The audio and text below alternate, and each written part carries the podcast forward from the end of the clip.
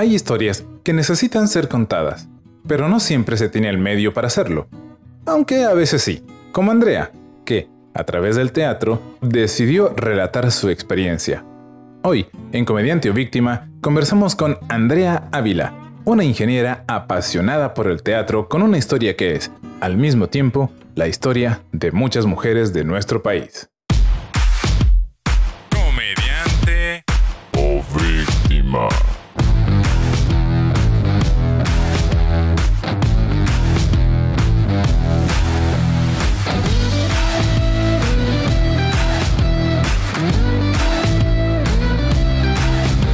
Andrea, ¿cómo estás? Bienvenida. Hola Dani, hola a todos los que nos estén escuchando.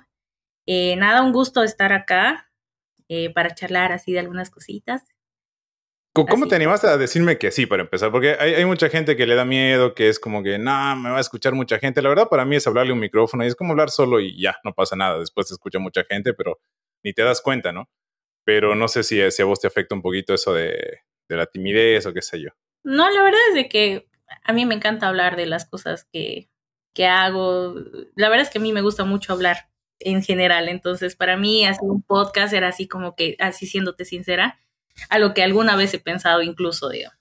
Igual y, y creo que es bueno porque, no sé, creo cuando hablas de las cosas que estás haciendo, tienes la oportunidad como que al sacarlo, de descubrir cosas, de compartir, de intercambiar, no sé. Claro, y además que, no sé, capaz esto va a sonar un poquito egocéntrico de mi parte, pero también puede servir como inspiración a personas, porque hay mucha gente que, que tiene ideas de, de cosas que quiere hacer y dice, no, no sé si lo voy a hacer, y después escucha a alguien decir, no, sabes que yo también pensaba lo mismo, pero le metí, mira, me salió bien. Entonces, como que animas a esas personas. Che, Andrea, a ver, este, hace tiempo estábamos hablando de algo que, que quiero conversar contigo en, en- en este, en esta entrevista. Tú estabas escribiendo, o no sé si sigues, no sé si ya la has terminado, estabas escribiendo una obra de teatro. Sí. Eh, pucha, sí. Está como en una especie de stand-by, así honestamente. Pero ya tengo como una buena parte avanzada y, y de que sale, sale. O sea, no, no tengo ninguna intención de dejarlo, pero eh, sí, este, el año pasado fue como que se me ocurrió escribir teatro, porque en realidad eh, yo soy actriz, o sea, he hecho teatro, pero desde el lado de la actuación.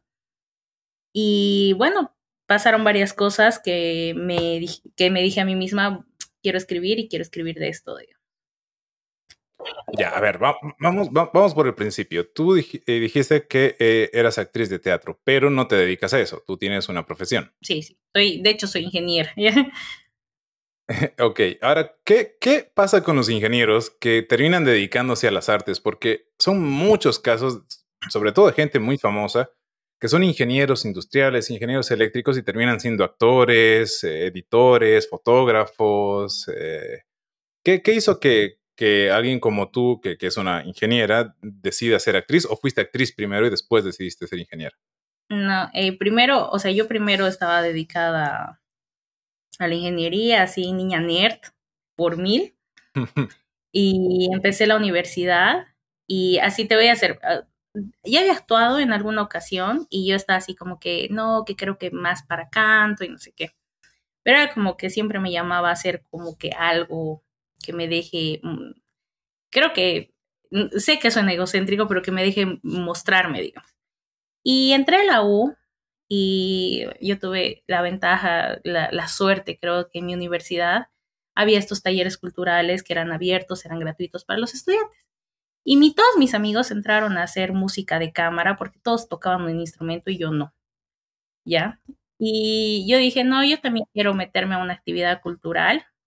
Pero igual, es, e- eso de tus amigos, igual muy, mu- no, no sé, muy particular, ¿no? Porque hacer, a ver, eh, está en el conocimiento popular y, y a mucha gente le ha pasado que si sabe tocar un instrumento, llega a la universidad y arma su banda de rock, de cumbia, de reggae, qué sé yo. Pero entrar a la universidad a hacer música de cámara como que es un gusto muy específico. ¿O ¿Por qué Sí. música de cámara? No sé, creo que igual la gente con la que he estado ahí en ese momento, no sé qué ha Gente muy pasado. culta. Sí, muy culta. Y que eh, justo la universidad había abierto un taller de música de cámara. Entonces tenía dos amigos que tocaban piano, uno que tocaba la guitarra, el otro violín, no sé qué. Pero era netamente música de cámara. Entonces ahí la única posibilidad, medio posibilidad que tenía era cantar y no, no había ese cupo, digamos. Claro. Pero yo quería de todas formas igual entrar a alguna actividad cultural y dije, "Mm, teatro. Y ahí eh, tuve la suerte de tener una profe de teatro que es increíble, que es una reconocidísima actriz de Bolivia, que hizo igual muy bien por la universidad por poner esa profe de teatro, que es la Patti García. Y quedé enamorada del teatro. Enamorada del teatro porque, o sea, el taller no era así como que, allá actúen y hagan estos papelitos, no. Es muy, era así desde el lado de qué tan vulnerable eres, cómo, cómo, cómo realmente desde vos puedes llegar a, a situaciones específicas, a, a otras cosas, ¿no? Entonces tiene mucho esa línea de teatro. Y claro, lo que sientes en ese momento en vivo, todo eso te, te explota la cabeza. Y yo dije, wow.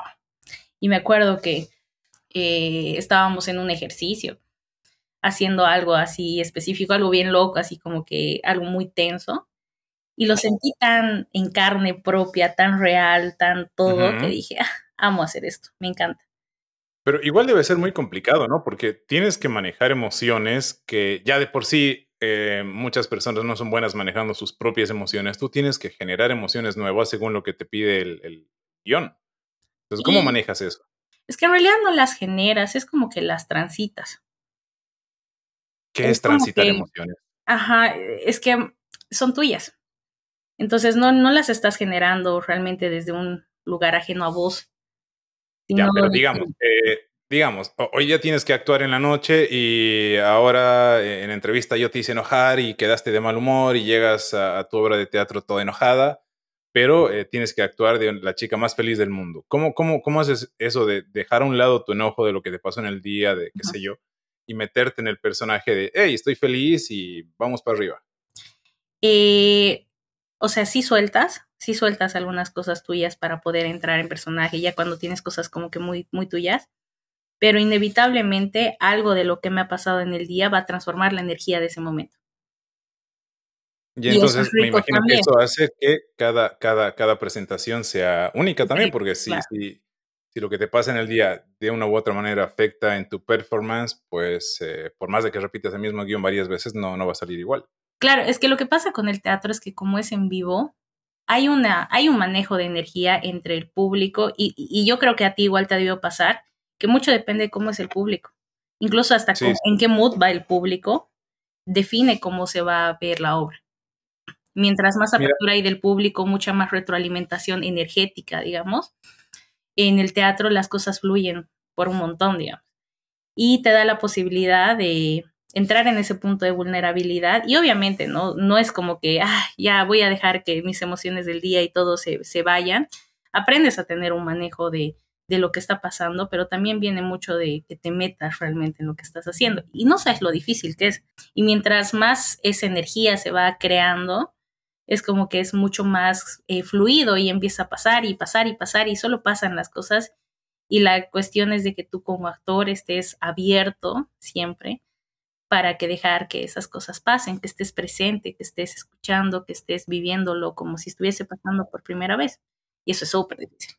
No, me imagino, me imagino que es súper difícil. Este, pero eh, experimento algo de eso, de, de la energía del público. Pero como yo hago stand-up es diferente. Yo, yo interactúo directamente con el público. Eh, tengo que, como tú dices, a veces el público llega con una energía muy baja, entonces yo como comediante tengo que saber levantarlos y traerlos a mi cancha y que nos riamos y que la pasemos súper bien todos. Pero cuando haces una obra de teatro, estás encerrada en tu mundo. Es como que la gente entra a, un cuarto a ver eh, televisión, digamos, por decirlo de alguna manera. No sé cómo, cómo graficarlo. Eh, tú, tu elenco, tus, tus compañeros, las luces, todo están encerrados en su mundo. Entonces, ¿cómo, ¿qué manejo de energías hay con el público si estás ahí encerrada en el escenario, en, en tu mundo, dentro de lo que la obra está representando? Es que en realidad eso no pasa. Es, Ok. es, es igual la misma interacción que tú tienes con el público, la tienes dentro del teatro. Porque incluso así, yo me acuerdo, la directora nos decía, si escuchan a alguien que está haciendo ruido, mírenlo, porque está pasando en ese momento. Y el tener esta interacción con el público hace de que estés presente también y que el público se involucre. O sea, es como que agarre más, no sé cómo decirte, como que se conecte con lo que está pasando. Entonces no es como que hay una cuarta, no, no hay como que la cuarta pared que hace que se separe, sino también las risas, eh, el, el, la energía del público. Es como que cuando sientes que el público, por ejemplo, está apático, lo sientes, es una energía que te vuelve. Eh, las risas que pasan, a veces también aplauden, entonces ese, esa retroalimentación va haciendo que las cosas fluyan. Entonces sí tienes mucha interacción. Ah, mira tú, yo, tenía toda la idea de que, me, me, imagino que, que, deben haber eh, diferentes tipos de hacer teatro y que uno es diferente del otro, pero yo me imaginaba que en general el teatro era, era eso, o sea, como que había una cuarta pared que no se rompe porque estás representando algo dentro del mundillo del, del guion, de la obra. Sí, en realidad el tipo de teatro que yo hago más bien, eh, más bien trata de no encasillarte en eso porque te encasillas mucho en un personaje y en vez de como que transitar o vivir el cómo, digamos, acabas como que haciendo como que. Y, y es impresionante cuando tú identificas, cuando aprendes a identificar la diferencia. Obviamente no, no siempre pasa Obviamente a veces te desconectas, obviamente pasan cosas, pero eh, esa, esa interacción con el público, esa energía, ese ir, ese volver, pasa. Y, y tú te das cuenta, hasta sientes así cómo está el público, cómo lo estás recibiendo, si les está llegando, sientes todo ahí arriba.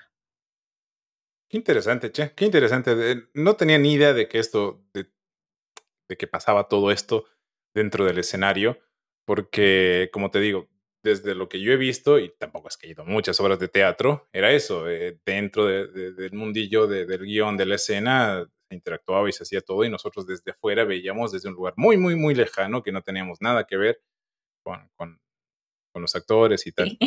No, y además eh, es como que creo que eso es lo que hace, o sea, para mí, digamos, es la diferencia que marca el cine del teatro también. Es, es, es diferente, claro, es muy diferente. Y eso conversaba con un amigo. Eh, hace mucho tiempo que hay muchas veces que las películas bolivianas no, no tienen ese brillo que tienen otras películas extranjeras, quiero decir, por precisamente eso, porque muchas veces eh, los actores son, vienen del teatro y vienen de una escuela muy específica de teatro que, que llevan lo que saben hacer de teatro al cine y no es la misma energía, no es la misma interacción no son las mismas técnicas, entonces termina siendo un, híbrido bastante raro y es eso lo que nos pega en la vista y no nos termina de convencer. Sí, la verdad es que hay, hay muy poco eh, actor de cine y para hacer cine ha habido una época en la que me he metido a ver qué onda con el cine porque para experimentar, digamos. Y es que tienes que, hay muchas cosas que tienes que, yo creo que ahí ya generar voz, digamos, para que realmente las cosas pasen, porque no es lo mismo, tienes la cámara, te cortan a cada rato, eh, tienes un montón de gente eh, que te saca de lo que está pasando, entonces es como que para mí, por ejemplo, era muy difícil llegar a, a un punto mío real, digamos, con tanta estimulación externa. Entonces los actores de teatro tienden a a hacerse y, tendemos a ser un poco más eh, exagerados, por así decirlo, no sé cómo usar otra palabra, pero eh, eso también se ve como que más sucio en el cine, ¿no? Eh, lo que te decía hace rato, que mm, llevamos experiencias que no, no, no se complementan, actores de teatro al teatro, dramaturgos de teatro, de, ah, ¿cómo es? Actores de teatro a cine, eh, dramaturgos de, teatro a cine, no es, como decimos, no es la misma energía, no, no se manejan las mismas cosas, entonces termina siendo un híbrido bastante raro. Y me pareció muy interesante eso que, decías que te costaba llegar al punto ideal, no, sé qué palabra usaste, eh, con tanta estimulación externa en el cine. Y claro, o sea, no es lo mismo que en el teatro porque tienes al, camarógrafo, tienes al director, tienes al, del sonido, tienes a los tipos que están manejando otras cosas. Entonces hay mucha gente ahí muy cerca tuyo y e igual es difícil actuar en esa circunstancia porque, no sé, yo me sentiría muy cohibido teniendo a alguien tan cerca mío viéndome hacer lo que hago. Sí, es, es extraño. Eh, pero hay gente, por ejemplo, que admiro un montón que tiene la posibilidad y que, y que aún así tú sientes que estás sintiendo, digamos. Y creo que eso es lo más rico en los actores que hacen cine, que a pesar de todos esos estímulos y toda esa eh, que te saca, digamos, de que realmente esté pasando, ellos igual lo viven y eso te ayuda a conectar mejor. No sé, pienso, digamos, de que, de que ellos transitan así y se siente, se siente cuando un actor realmente está metido. Digamos. Sí, no, se nota, se nota el tiro. Y ahora, yo sé que esta conversación está yendo muy, muy, muy, técnica, muy linda y todo bien, pero eh, mi, cerebro me obliga a bajar esto un par de niveles y compararlo con los actores porno, porque igual ellos están haciendo un, un, un trabajo importante y tienen encima camarógrafos y luces y sonidistas y todo, entonces no es lo mismo, no es lo mismo. no digo que, que actúen, no digo que, que sea el mismo trabajo actoral, pero teniendo a alguien ahí al lado, igual como que mi respeto, la verdad, yo no podría. Sí, yo tampoco, la verdad. Y imagínate así no poder llegar porque todo el mundo te está mirando, digamos. Oye, no, imagínate, sí. Bueno, igual, depende, ¿no? Porque eh, eh, eh, si, si como hombre logras tener una erección en esas circunstancias y, que no llegues, pues dentro del mundo de, de, de la actuación porno, pues está bien visto. Pero no sé qué tanto igual. No sé, de todas maneras yo no me animaría a hacer algo por el estilo. Igual imagínate que, que después como Kim Kardashian se me filtre un, un video mío. No, imagínate. Me hago famoso y después quedo con tanta plata. No, prefiero la precariedad nomás. Sí, es, el, es la mejor alternativa para los, los artistas de Bolivia. Sí, no. Y además eh, un video porno mío sería como un GIF, nada más. Así que no. Ahí nomás. Sí. bueno, entonces ya, Tú, tú, eres, tú, tú empezaste con esto de, de, ser actriz eh, en la universidad y luego me, imagina, me imagino que actuaste en, en, varias obras ya después de salir de la universidad o terminó la universidad y dejaste el teatro. No, te cuento de, bueno, me mudé a Cocha porque parte de mi carrera la tenía que hacer allá, la conocí a la Chloe que también fue la directora del teatro en Cocha, en la U también. Entonces volví a La Paz y la Patti me dijo, eh, ¿por qué no entras otra vez al taller de la U? Y yo, ah, pero Patti ya salió de la U y me dice, sí, pero te cagas. y entré una vez más y la U se la bancó que esté una vez más en el taller. Y en eso la Patti me dice, es que me gusta cómo has crecido, no sé qué. Eh, voy a abrir un, un taller aparte con gente que sí ubique algo de teatro y metele.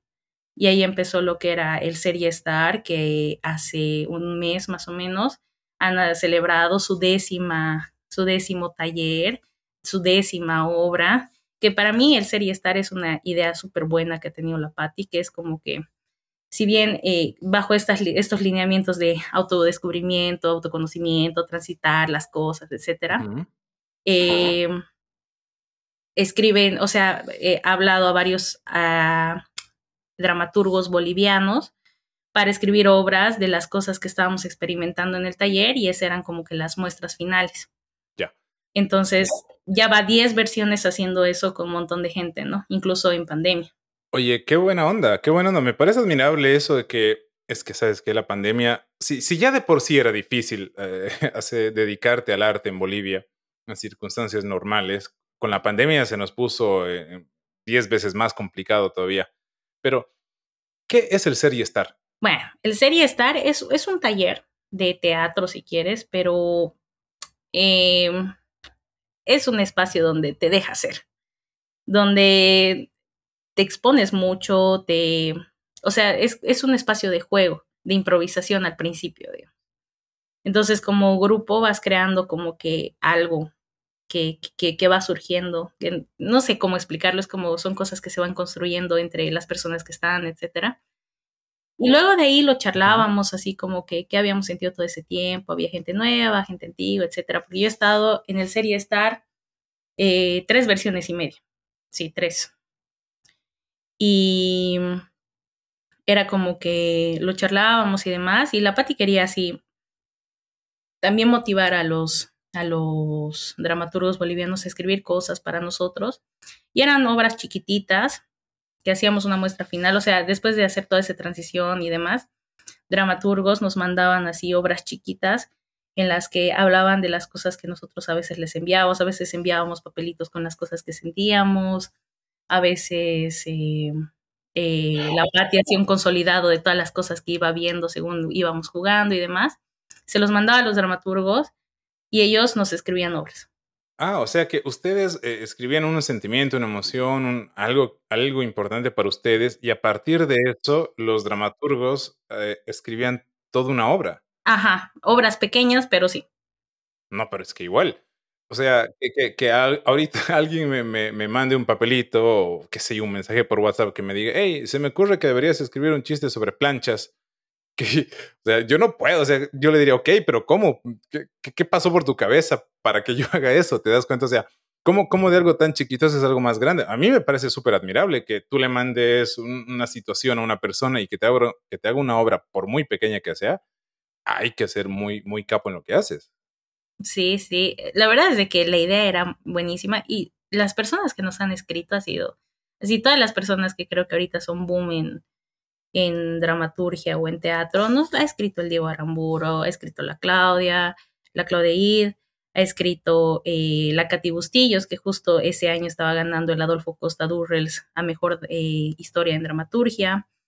Escribió, eh, por ejemplo, yo he tenido la oportunidad de actuar algo que ha escrito la Denise Arancibia, el Ariel Muñoz, entonces agarras así, el Winner, entonces agarró así y decías, pucha, este dramaturgo, este crack de teatro ha escrito esto para que yo lo actúe.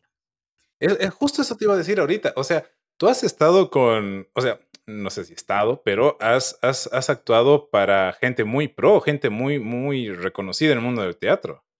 Eh, creo que he tenido suerte de, de caer cerca de la Patti, de la Clau, que, que creo que eso hace que, que, que, el círculo haya sido un poco más cercano, pero, pero tener la oportunidad de que ellos, que ellos, claro, nos escriban, que ellos vean y demás, sí. Y de ahí me pasó de que la Katy Bustillos, que es esta chica que te decía que había ganado el Adolfo Costa Durrels, esa obra que había ganado en el Adolfo Costa Durrels la quería poner en escena. Y fue a ver una de estas obras y un día me contactó y me dijo, che, André, unite a, al elenco de Mímesis, que es el, el, mi elenco, y hagamos ¿Por qué lloras? Los muertos no lloran. Y ahí ha sido cuando ya por fin empecé a hacer teatro como que por mi cuenta. Claro, se dieron las, las, circunstancias ideales, conociste a esta persona, conociste a la otra persona, estuviste en el taller, que no sé qué, que no sé cuánto, pero tu trabajo, tu talento, te llevó a, que sigas expandiendo eh, ese mundo, porque si fueras eh, una mala actriz o qué sé yo, una persona que no va eh, en eso que hacías, pues por mucho que hayas estado al lado de, del mejor dramaturgo, el mejor director, pues no ibas a avanzar a ningún lado. O sea, es mucho el talento también. O sea, sí, eh, yo sé, o sea, había como que un, como que ah, un interés que creo que me hubiese gustado explotar un poco más, porque igual eh, cuando me fui, o sea, tuve la oportunidad de postular al Teatro Los Andes también para hacer residencia actoral, y eso fue el 2019 ya, y me fui igual unos 15 días con el Teatro Los Andes, que, que fue otra experiencia así increíble con el teatro. ¿No lo viste a Marcos Vecina ahí? Porque eh, tenemos un amigo acá en el stand-up. El 2020 ha ido el Marcos con una amiga que yo ah, tenía. Ok, ok. Yo estaba mal con las fechas. Pero yo el 2019 tuve la oportunidad de ir y fue así increíble porque conoces actores que son gente incluso que vienen de escuelas de teatro de Argentina, de Ecuador, de buenas compañías de teatro a igual vivir la experiencia del Teatro Los Andes es igual otra cosa. Y ahí igual siento que he aprendido un montón de otro tipo de teatro, que es un teatro más de cuerpo, a crear, a investigar, que creo que eso ha sido súper enriquecedor, enriquecedor, perdón, para, para mí como actriz. Tu R colla no te está dejando hablar. Sí, ese me tranca a veces. Muy colla soy para esta ciudad. sí, todos, todos somos muy collas. sí, sí, si no, si no apellidas Bacadíes, Áñez, eh, eres colla, no, no hay de otro. este, ¿Qué tiene el Teatro de los Andes para que, para que la gente quiera ir a, hacer esta experiencia? Porque me dijiste que, que venía gente de, de, otros países. Acá he escuchado mucho que quieren ir. Eh, Marcos fue, tú fuiste. ¿Qué, qué tiene ese lugar? ¿Qué tiene ese, ese elenco? ¿Qué tiene ese taller? ¿Qué, qué tiene eso que te llama, que necesitas ir, que, que lo hace tan buenos por lo que suena? Yo creo que el Teatro Los Andes ha sido eh, los que han marcado que el, teatro en Bolivia. Ellos son los profesores de todos los, que ahora admiramos, digamos, como actores. De por lo menos la mayoría, ¿no? O sea, hay, hay mucha gente del medio que ahorita es reconocida, la misma Patti, que ha sido del Teatro Los Andes. Teatro Los Andes, en su época, en su momento, cuando estaban full obras, sacaron obras increíbles, giras por Europa, mucho reconocimiento afuera, muchos premios y sus obras de teatro eh, son alucinantes. Creo que eh, el nivel de producción, escenografía, porque el Gonzalo es muy capo, eh, dramaturgia, sobre todo eh, hay un montón de ejemplos del Teatro Los Andes, no sé, Mar, eh, Hamlet de los Andes que le escribió el Diego Aramburo, o sea, es como que había un todo que hacían que el Teatro Los Andes sean una eminencia. Y esa idea de que el Teatro Los Andes es una eminencia no solamente venía de, de Bolivia, de hecho casi no venía tanto de Bolivia, sino de, de, Sudamérica, del exterior. Sí, no, pues que va a venir de Bolivia. Sí, sí aquí no, la, la, la gente aquí no apoya. Es, eso eso me, me, me jode mucho porque, mira, el Teatro Los Andes y muchos otros artistas acá se rompen el lomo, dan, dan el alma por, por lo que están haciendo y es como que meh, pero eso mismo lo, lo llevan afuera y les va súper bien. Son reconocidos y, y, admirados incluso. Sí, re. Y ellos vivían una experiencia como que diferente porque vivían en, en esta hacienda en Yotala, donde se dedicaban a hacer teatro al 100% y ellos mismos nos han contado de que cuando compraron la hacienda era un lugar que estaba en ruinas y ellos han construido el lugar como para que sea el lugar donde creen, donde vivan, donde todo. Entonces ellos convivían ahí mientras hacían sus obras de teatro y luego salían y las llevaban por el mundo. Qué interesante, che, qué, me gusta mucho eso, cuando la gente le mete pasión a lo que hace y salen este tipo de cosas. Imagínate, eh, de, de, básicamente un terreno vacío, hacer, hacer toda una experiencia y que gente de afuera venga a vivir esa experiencia, me parece alucinante. Pero entonces, en todo esto que tú has estado haciendo, todo era actuar siempre. ¿En algún momento escribiste algo antes de, de, de esto que, de esta obra que, que está en stand-by? ¿Ya habías escrito algo? ¿Tomaste algún taller de, de escritura o, o, no? ¿Fue solo nada. actriz? Nada, nada, nunca. Nada, nada, nunca. La verdad es que nada. Eh, siempre dije así, incluso tenía, me reía decía, no, yo soy actriz nomás. ¿Es difícil dar ese salto? Creo que sí. Para mí, o sea, a mí me, me cuesta un montón porque creo que eh, creo que también viene mucho del conocimiento. Creo que hay, hay cosas que estudiar para poder escribir, como que no, y también los procesos creativos, el cómo se va a ver, es, es, es complicado crear algo desde cero. Y a mí me pasó, en realidad no tenía, o sea, fue un, fue un flujo de cosas que me llevaron a decir un día, sí, esto va a ser una obra de teatro, porque ¿qué era lo que estaba pasando? Me vine a Santa Cruz y llegué a Santa Cruz y dejé de hacer teatro. ¿Por qué? Porque, porque ya no tenía dónde, ni qué, ni en dónde. Eh, me acuerdo que estuve experimentando así con algunos lugares, como que buscándome un lugar, un sitio, tomar alguno que otro taller. Pero a ver, ¿por qué viniste a Santa Cruz? No, por mi trabajo. Ah, ya, ¿de tu trabajo te trajeron acá o viniste por una oferta de trabajo? En realidad, me, de mi, tra en mi trabajo me estaban dando un ascenso para venirme a vivir acá y era como que a nivel profesional, desde el lado ingenieril mío, eh, un crecimiento que me convenía. Claro, y obviamente, obviamente, porque igual, por mucho de que te guste el teatro, lamentablemente, no sé si se puede vivir del teatro y si se vive del teatro, no sé qué tan bien puedes vivir del teatro. Entonces, obviamente, era, era una decisión que en su momento la tenías que hacer y la tomaste. Entonces, llegaste a Santa Cruz y te quedaste sin contactos, sin, sin gente, sin conocer elencos de teatro, absolutamente nada. Entonces, retom Exacto. ¿actuaste en algún momento aquí en Santa Cruz o, o, ya no pudiste? Nada, desde que estoy en Santa Cruz, cero. Ah, qué triste. Qué triste. Mm. Pero es, es, que tiene que haber elencos de... Yo, yo no, la verdad que no soy muy conocedor. Conocí dos elencos en Cochabamba de, de teatro y de ahí nada más. Este, pero aquí tiene que haber. eh, hay, hay gente que aquí se dedica al teatro también. eh, Está el Ariel, está, está el Marcos, está el. Maxi, no sé, capaz que. Creo que ha sido más como que no saber a dónde ir. Eso ha sido lo que más me ha, me ha limitado. El, el no saber a dónde ir, el acomodarme en una nueva ciudad, con las responsabilidades que estaba ya adquiriendo acá. Eh, realmente, o sea, las veces que he intentado experimentar, no, fue, no fueron lo que esperaba. Entonces, como que lo, lo dejé. De ahí siempre iba a ver teatro. Siempre, o sea, aquí sí siempre iba a ver teatro. Entonces ubicaba los lugarcitos donde ir, digamos, el Centro Cultural Plurinacional, me iba aquí a la ratonera y demás, iba a ver las obras de teatro a ver si es que, o sea, no era como que, y, y a veces me arrepiento de agarrar y decir, a ver, me voy a acercar y les voy a decir, hola, ya, yo puedo hacerte desde las luces si quieres, ya, pero tómenme en cuenta, ya.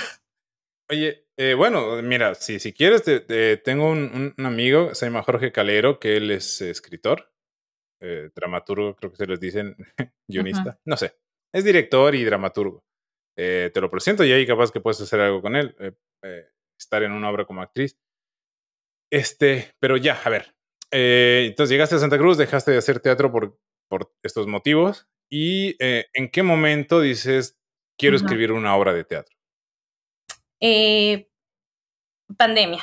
Eh, pasa la pandemia y me tocó vivirla acá, encerrada y sola.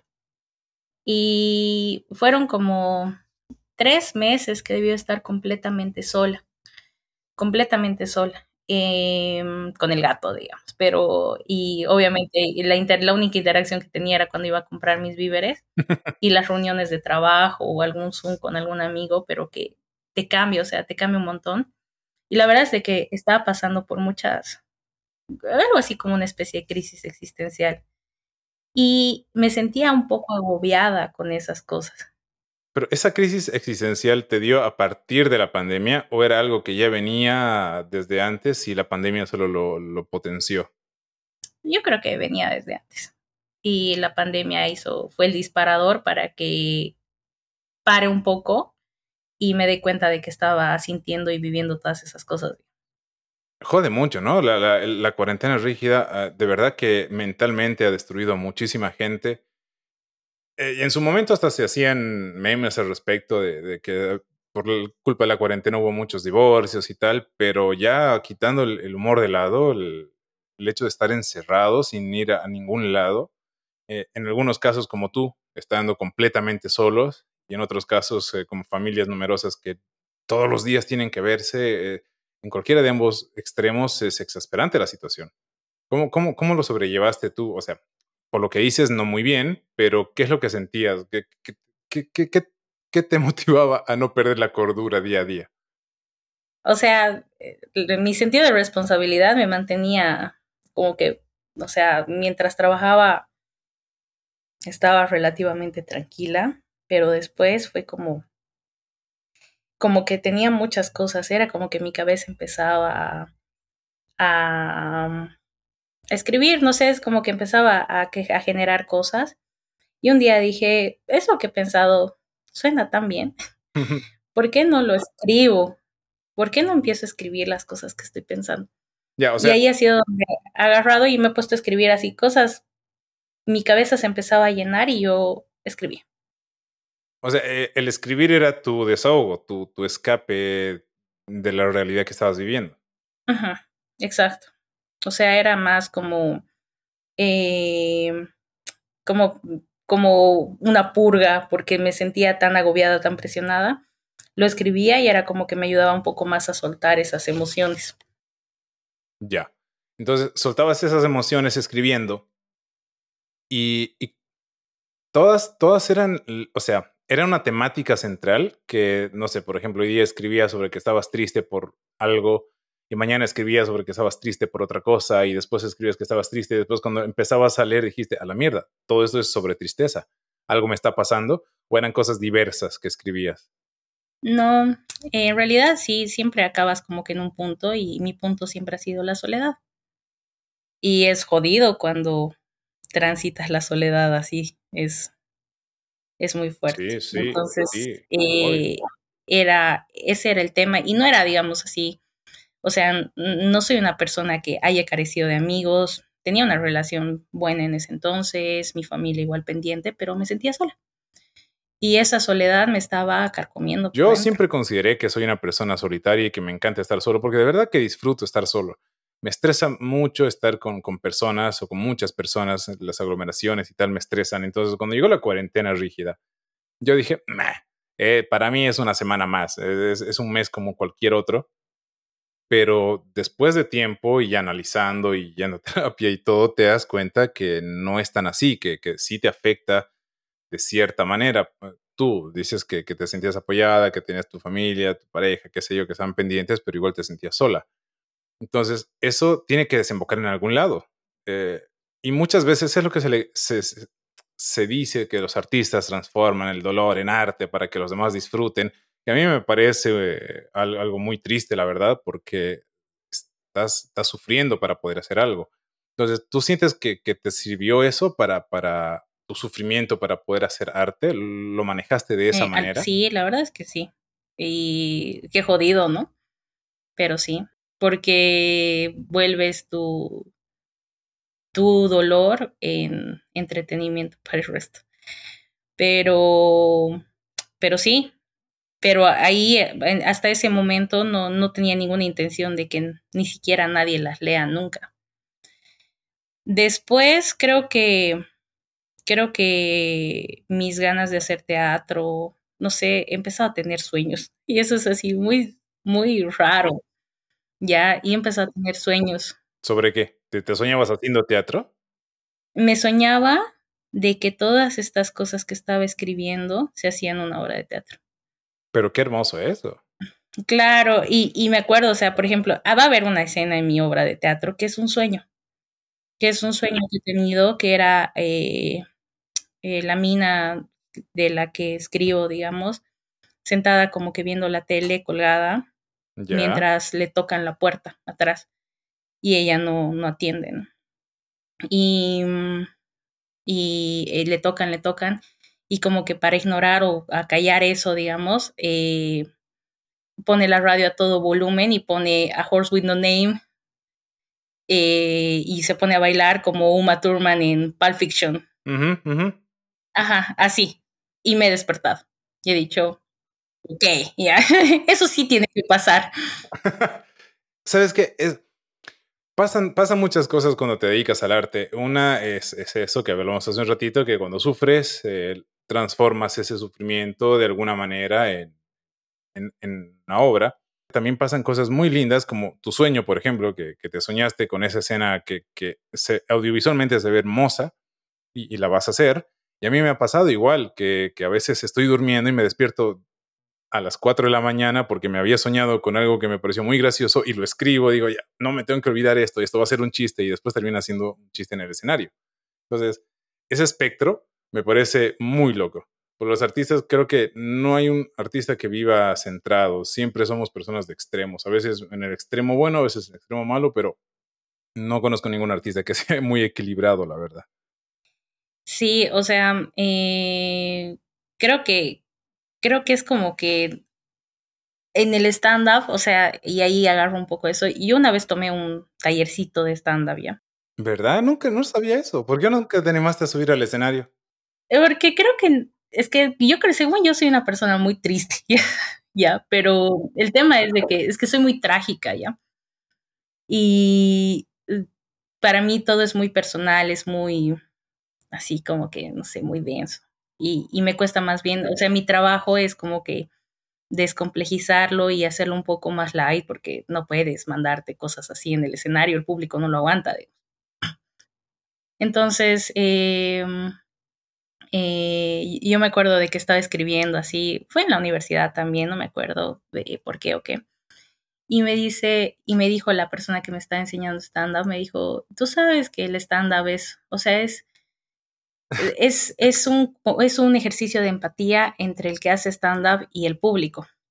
Porque el que está, está diciendo las cosas que le pasan y lo cuenta y todo el mundo se ríe y sí ha sufrido y demás, eh, empatiza porque son cosas tan comunes que nos pasan a todos, de que todos nos duelen varias cosas, a todos nos duele la soledad, a todos nos emputan algunas cosas, que el público se ríe porque está empatizando con las cosas que están sucediéndote. Y eso, y eso me parece súper lindo. Entonces, también como que, que tu dolor em, eh, sea un punto de empatía también para, para que la gente se ría y diga, puta, no sé, no estoy solo o, o a mí también me pasa eso, es también interesante, pienso. Sí, es cierto, es cierto. Eso es muy lindo. Pero me gustaría que hagas stand-up alguna vez, Che. Si, ya tomaste un taller y ya eres persona de, de, tablas, pues metele de una vez. Mira, nunca pensaste escribir y, ya escribiste una obra. Sí, creo que eventualmente lo voy a intentar y a ver qué sale ahí. Yo les voy a pedir me ayuden para encaminar mis pasos y no hacer que la gente salga corriendo. Por supuesto, ahí vamos a estar para ayudarte.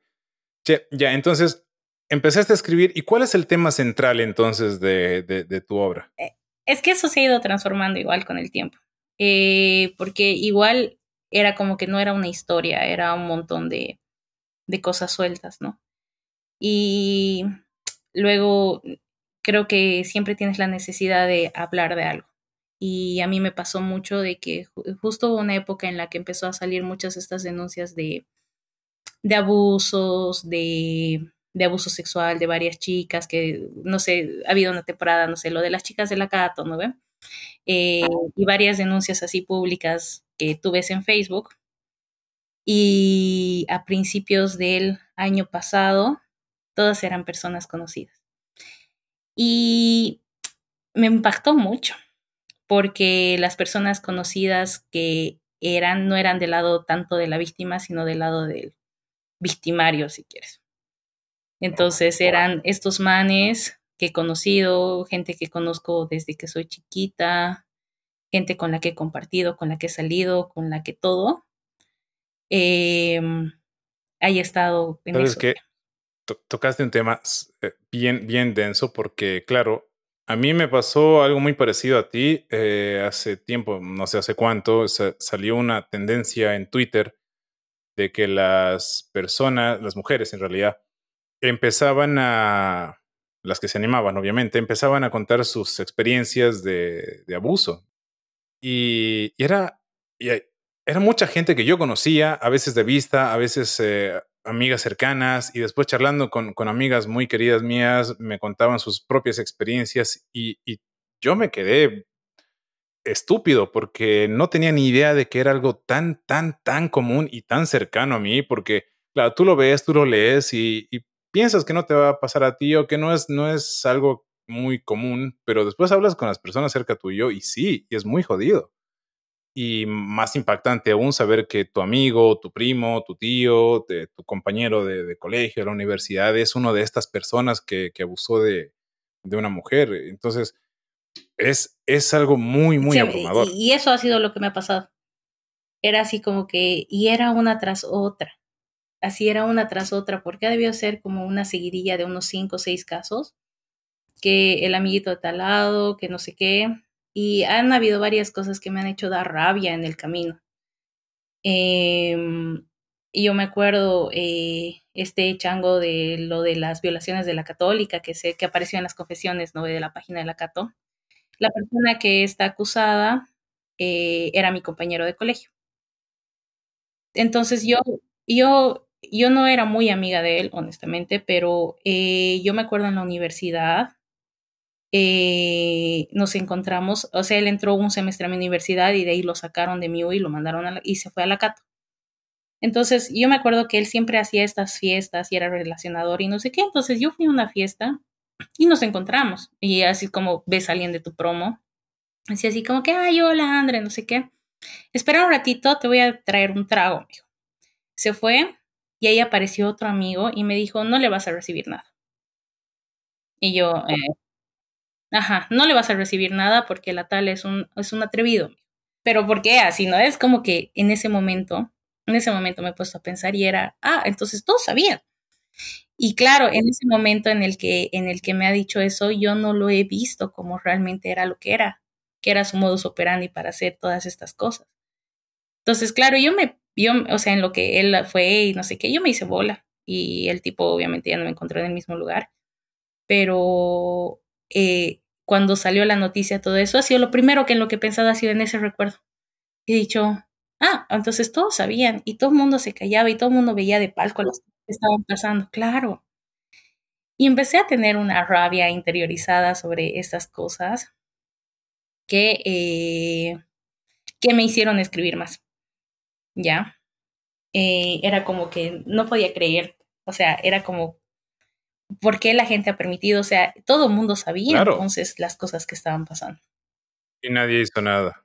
Claro, y ahí fue como que empecé como que a ver y como que hacerle más seguimiento a estas cosas y bueno, empezaron a salir otros casos y hubo otro caso más en el que era una amiga igual del área de, de teatro, digamos. Y, y, el chango igual era amigo y, y toda la cuestión. Entonces, eh, y ellos eran mejores amigos de toda la vida. Eh, fue fuerte y luego, y luego, claro, y luego pasaron, pasó su experiencia ella sobre incluso cómo cuando ya eres víctima y decides denunciar y todo eso, todo el abuso post eh, lo que te ha pasado con la policía, con los forenses, etcétera. Igual, hay, hay, que convenir que las denuncias aquí en Bolivia no llegan muy lejos, lamentablemente, pero algo hay que hacer. Exactamente, y creo que eso es también muy jodido. Entonces, fue otra de las cosas que he empezado a investigar un poco. Y eh, luego eh, pasó un, caso cercano. Qué triste. Y ya cuando fue mucho más cercano, dije, no, eh, qué jodido. ya. Y ya, y ahí ya fue como que vi un poco más como que en los zapatos de esta persona lo que tuvo que pasar eh, y dije, y cómo realmente no hay justicia, cómo realmente todo se mueve con plata, cómo, cómo así hacer las colas para que un forense la vea, eh, que luego le diga así, ah, es que ha entrado al baño. Pues sí, o sea, han pasado 20 horas desde que ha pasado, obviamente entrado al baño, digamos. Ah, es que ya está limpiado la evidencia. Y vos, Sí, así, ah, eh, no se tiene que bañar y estás haciendo cola y es como que es súper eh, tortuoso. Y eso también es bien jodido, ¿no? Porque leía a una, una mujer feminista hace un tiempo que decía que este sistema de denuncias no sirve porque fuera de que te abusaron o te violaron, todavía tienes que ir a hacer la denuncia te tienen que volver a, hacer recuerdo de todo eso porque tienes que dar detalles de todo lo que ha pasado. Un forense te tiene que revisar, que tampoco en esa situación no es lo más cómodo del mundo, si ya de por sí era un ginecólogo es, como que un poco incómodo, en esas situaciones más todavía. Entonces, es como que sobre lo malo que le pasó a la víctima se repite y se repite y se repite y después el escarnio público y después no falta el pelotudo que dice, no, pero es que es su culpa también, para que sale tan tarde y no sé qué. Entonces, eres la víctima, y aunque, aunque ganes el juicio o lo que sea, igual sales perdiendo. O sea, no, no hay forma en la que se le dé un respiro a la víctima. Y por eso es que muchas veces no, no, no denuncian. Sí, tal cual. Y tampoco se garantiza ni la seguridad ni nada, entonces al final eh, quedan expuestas y, y el la única salida últimamente ha sido, bueno, denuncio en Facebook y muerte social y, y que la sociedad se lo pague. Porque a veces pareciera que eso hiciera mucho más efecto que lo que realmente ha pasado. Claro, sí. Qué, qué horrible. De verdad, las, las, sí, esa es la palabra, es, es muy tortuoso porque, como te decía, ya, ya de por sí te pasó algo malo y encima es otra cosa, y otra cosa, y otra cosa. Qué horrible, Dios mío, qué, qué feo. la verdad que mis respetos a las mujeres que denuncian porque no es nada fácil pasar por todo ese calvario una y otra y otra y otra vez. Qué horrible. Y fue, o sea, es, jodido, fue duro, y me di cuenta de que quería hablar de eso. Qué lindo. O sea, no, a ver, qué lindo que quieras hablar de eso. Qué feo lo que ha tenido que motivar que quieras hablar de eso. Es, es, es jodido y creo que ahí he empezado como que a meterme un poco más, a ver algunos casos investigar un poquito y en casos acá, casos afuera, que obviamente la tratativa es muy distinta. Eh, he leído sobre algunas cosas de violencia también y demás. Y eh, igual eh, ha habido como que he tenido una experiencia con alguien que era muy narcisista, justo en la época en la que estaba escribiendo, entonces, y, que, y que era muy manipuladora conmigo, entonces también me ha ayudado un poco eso. ¿Dijiste una mujer? Sí, uno, un manipulador. Ah, ok, ok, ok. Pero, eh, no sé, ha sido como que una mezcla de cosas que igual, que igual me han hecho escribir muchas de esas experiencias, eh, que obviamente con esta persona no, no llegó a, a esos extremos, gracias a Dios, pero, pero no, no me sorprendería. Eh, de todas formas, creo que creo que darse cuenta de muchas cosas es muy difícil. Hay muchos temas de, de, de amor propio, de, de, de manipulación, este gaslighting y todas estas cosas que... Es que es un conjunto de cosas muy grande porque, claro, por un lado está lo que tú dices, eh, el autoestima y, también está lo normalizada que, hay, que está el maltrato. Claro, igual eh, en, la, forma en cómo funciona el tema de la violencia, es como que este esta manipulación, este aislamiento, este bajarte, digamos, todas las defensas como para que no te puedas, no puedas salir de ahí, es, eh, e, e, es, es el momento ideal, digamos, para salir y nadie lo sabe identificar, ¿ya? Y es muy jodido porque eh, estás viviendo manipulación, así esas relaciones que dicen tóxicas y no sé qué.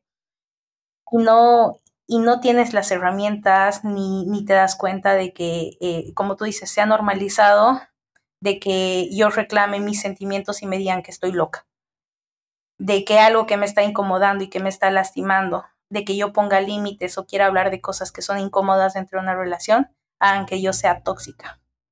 Cuando en realidad eh, lo que estás haciendo es construir acuerdos dentro de una relación para que esos acuerdos beneficien y sean iguales para ambas partes. Es que sí debería ser. Debería ser, cada uno pone sus límites y cada uno evaluará si está dispuesto a cumplir o no esos límites y de ahí se sigue o no se sigue.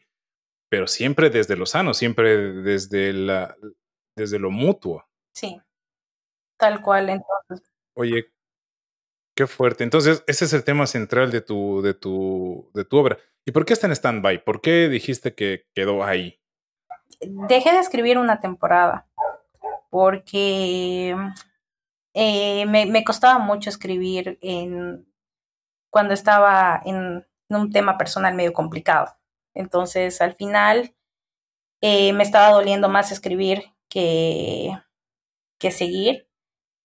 Y lo tuve que dejar un tiempo y fue igual pues, como que estaba haciendo terapia y la terapeuta me dijo, sí, para un rato, date un respiro y cuando estés lista lo vas a retomar porque no es que no lo quieras hacer, no es de que te esté haciendo mal, sino de que en ese momento no lo puedes, no, no lo puedes hacer porque te está, te, te lleva a, otro, a lugares que no son buenos.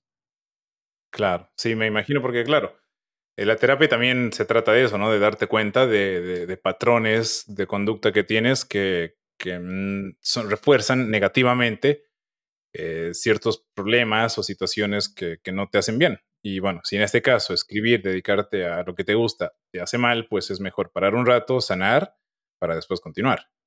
Que me imagino que es lo que te pasó. Sí, tal cual eso. He sido tal cual eso. Entonces, eh, un rato, igual eh, como que empezar a enfocarme en otras cosas, como que estar más tranquila, sanar netamente.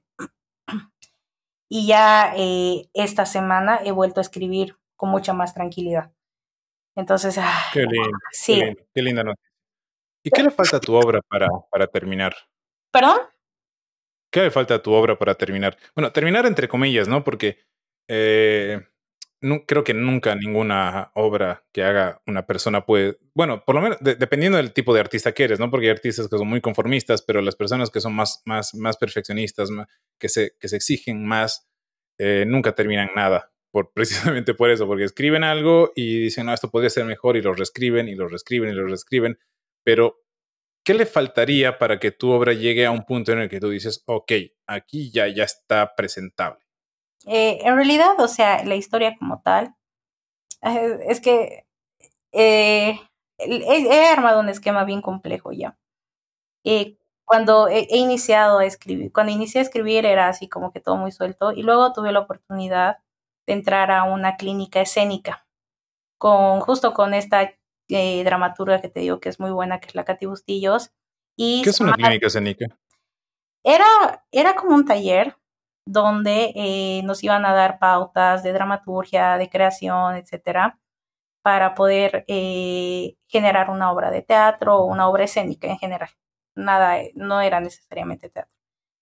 Entonces, eh, eran, era una, había una postulación, fue una, un proyecto ganador del FOCUAR y era gratis. Entonces, yo postulé con mi idea y dije, a veremos si sale, salí y era como, son como tutorías, o sea, han sido como clases y luego unas tutorías en las que eh, he ido como que indagando hacia dónde quiero llegar. Entonces, ya no solamente acabó siendo la historia, empecé a meter muchas más cosas eh, que le van a dar vida, digamos, a este, a este mundo, eh, que son las cosas que vienen de mí o las cosas que me inspiran.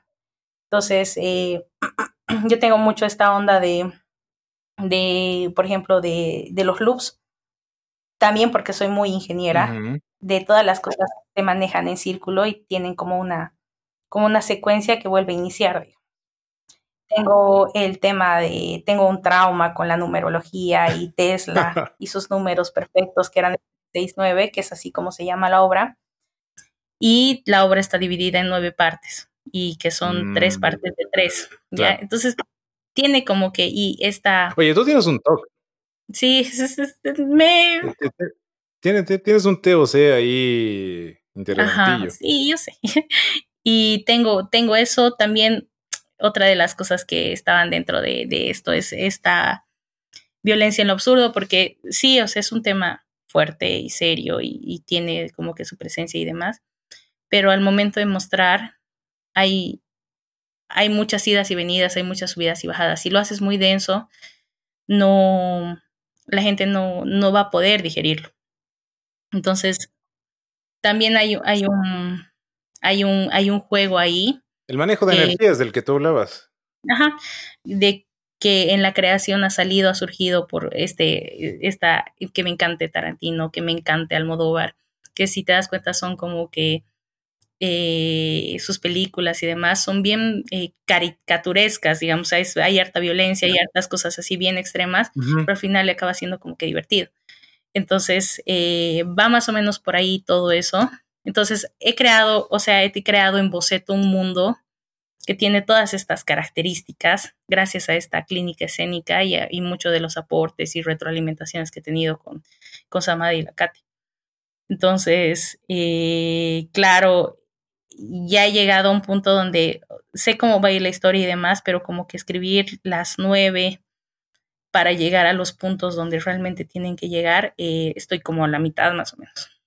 Ah, ah, entonces, de, de, o sea, es harto, es harto lo que te falta. Pero bueno, eh, las buenas cosas también toman su tiempo, ¿no? Porque no es lo mismo hacer una obra de, qué sé yo, 15 páginas en cuatro días que tomarte tu tiempo, por decirte un año, dos años, en hacer una buena obra que, que, va, a, que va a ir más allá sí, de lo que igual es. y porque eh, también me estoy dando un tiempo de investigación. O sea, quiero partir de cosas también más reales y que me ayuden a acabar como que la historia como tal o el, o el que pasa en medio. Porque es como que, obviamente sé en qué termina, en qué acaba, pero me... Ah, ya tienes el final. Sí, sí, tengo el final. Pero, o sea, por eso te decía, tenía como que el boceto general de toda la historia, pero eh, no basta, o sea, es que hay que hacer como que escena por escena y, y, todo el tema, digamos. O sea, sé cómo va a ir, sé cómo va a acabar todo, pero también quiero, quiero investigar mucho, quiero poder compartir con más mujeres, quiero poder ahondar tal vez en, en las que me permitan, en las que quieran hablar de eso, eh, sobre varios tipos de violencia, para poder crear a esta persona, porque tampoco quiero que él el villano, el abusador, por así decirlo, sea un villano de verdad. Es como que al final cuando tú, cuando, como la gente que conocemos, digamos, cuando tú conoces a estas personas, tú no dices, ah, este es un violador y, y, demás, ¿no? Es gente con que es encantadora, es gente que te cae bien, es gente con la que tú te puedes cuestionar. Y mi idea no es como que agarrar y decir, ah, ya, la violencia de género está mal y odiemos a todos los abusadores, que obviamente es súper cuestionable, todo lo que quieras. Es de que la gente se empiece a cuestionar mucho este tema de, de las cosas que normalizamos, las cosas que nosotros permitimos, eh, que no todas las personas que parecen malas son malas, etcétera. O sea, hay varias cosas ahí que quiero cuestionar. Y también ahí hay como que unos intermedios que también surgieron de esta clínica escénica, que yo le llamo espacios publicitarios, porque ella está viendo la tele mientras está hablando de este monólogo. Y quiero meter todas estas cosas que en realidad sí son cosas que están pasando ahora, como ese, esa publicidad que hizo el Ministerio de Gobierno de si te, si te exhibes solita, eh, si te ah, ya. solita, sí, sí, solita, ¿no ves? ¿Ubicas? Pues todas estas cosas que van a entrar en un escenario bien pintoresco, bien surrealista, pero que son, van a ser cosas que de verdad están pasando. Y quiero partir de más experiencias de más mujeres como para poder también... un enfoque más global. Claro, más que global, como que poder abrir más la, la experiencia, o sea, la ventana, que no sea algo de solo mi círculo o de solo eh, de las personas que me han rodeado, de las cosas que he visto y escuchado, sino sea algo. Claro, al final, al final eso es darle un aspecto más global, que no solo las personas de clase media alta se pueden identificar, sino que también las personas que, que trabajan en el mercado y las personas que trabajan, en, qué sé yo, las casas, eh, no sé, para que muchas más personas puedan llegar a, a identificadas o a entender que su entorno también tienen estos problemas y que lo que les está pasando no está tan bien. Exacto. Y también para honrar un poco las historias de gente que, porque eh, hablando con, con alguna, alguna vez con alguna mujer es como que eh, qué jodido es a veces que tu voz sea tomada en cuenta y que se escuche tu historia y, y pase, digamos. O sea, es, es también, creo, eso fuerte. Es, es algo muy poderoso, es algo muy poderoso, pero bueno, eh, al igual que, que tu obra, es, es, algo muy lindo que viene de un lugar muy feo, porque para que alguien pueda tener esa voz le, le, pasó algo feo, y eso es lo que no está tan lindo. Sí, definitivamente. pero, pero, al final de cosas, e, este, lo que tú haces, lo que hacen las activistas, lo que hacen las feministas, creo que al final de cuentas apuntan hacia el mismo norte, ¿no? Que, que cambie la sociedad y que dejen de pasar estas cosas. Entonces, bueno, es el sufrimiento de algunas pocas que esperemos sean las últimas y que ya en un futuro no muy lejano eh, dejen de pasar estas cosas gracias a que mucha gente por tu obra se dan cuenta de cosas, eh, por las experiencias de otras personas se dan cuenta de cosas y así de a poco vamos avanzando como sociedad. Claro, y el arte tiene como objetivo un poco eso, ¿no? Que nos cuestionemos que no sea como un adoctrinamiento ni, ni nada que te lleve esto es bueno, esto es malo, sino sea un espacio donde nosotros como personas reflexionemos, nos cuestionemos y nosotros generemos ese, esa incomodidad. Y creo que como sociedad, o sea, en comparación hace algunos años, eh, como esta experiencia que te decía de que alguien alguna vez me dijo que no reciba una bebida de este chango, eh, siento que de ese entonces ahora que han pasado unos 6, 7 años, la diferencia es abismal en cómo también nosotros incomodamos ya con estos temas. Sí, sí, sí. Es, eso es cierto. Me gusta mucho eso de que ahora la gente está empezando a incomodar a otras personas y a partir de esa incomodidad nacen debates y nacen cuestionamientos y de esos debates y cuestionamientos nacen nuevas ideas, eh, se, se caen viejas estructuras para armar nuevas que en un futuro tienen que caerse para armar otras nuevas y, así se avanza. Galeano decía, si, si la utopía está a tres metros tuyo, tú das dos pasitos hacia la utopía, la utopía da dos pasos hacia atrás. Entonces, cada vez que te acercas, la utopía se va alejando. Entonces, al final de cuentas, ¿para qué sirve la utopía? Para eso, para avanzar.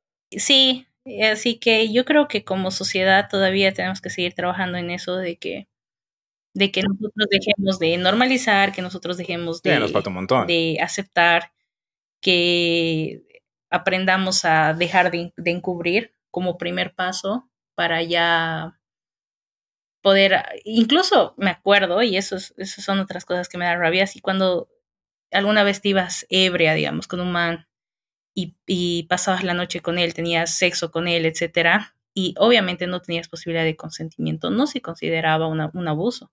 Ahora sí. Ahora te cuestionas que sí. De hecho, de hecho, ¿sabes qué? Eh, eso también está muy normalizado, que sea una técnica, entre comillas, grandes, gordas y en negrita, eh, una técnica de conquista era, era embriagar a la, a la chica que te gustaba. Ibas a una discoteca, veías a una chica que te gustaba, le invitabas un trago y otro y otro, y era embriagarla para que acceda a tener sexo contigo. Y eso es abuso. Tal cual, tal cual, porque le estás quitando la posibilidad de, de, de poderse defender y demás. Claro. Claro, estás disminuyendo su capacidad cognitiva de discernir qué está bien y qué está mal, porque honestamente, o sea, no hay ningún borracho que tome buenas decisiones. Eh, ¿Viste Promising Young Woman? No, me dicen que es muy buena. Quiero verla. Es muy buena. Creo que de este tema así en específico, me parece así eh, fantástica esa película para retratar eso de manes que embriagan chicas para conquistarlas y que no es que no es conquista, conquista, que ¿no? es Es, abuso es y las de- deliberadamente. Entonces creo que e- es, esta película es increíble, es muy loca, pero es muy buena. Así que recomendada para todos. André, muchísimas gracias por estar hoy con nosotros. Ha sido muy interesante la charla, muy linda. Este, han sido temas muy complicados, la verdad, porque la verdad que esto del abuso, de, la violencia que se ejerce sobre las mujeres es, nunca es un tema agradable de tocar, pero es necesario hacerlo para que las personas se den cuenta y de a poquito vayamos cambiando estas actitudes que todos tenemos en mayor o menor medida. Gracias por estar aquí, Che.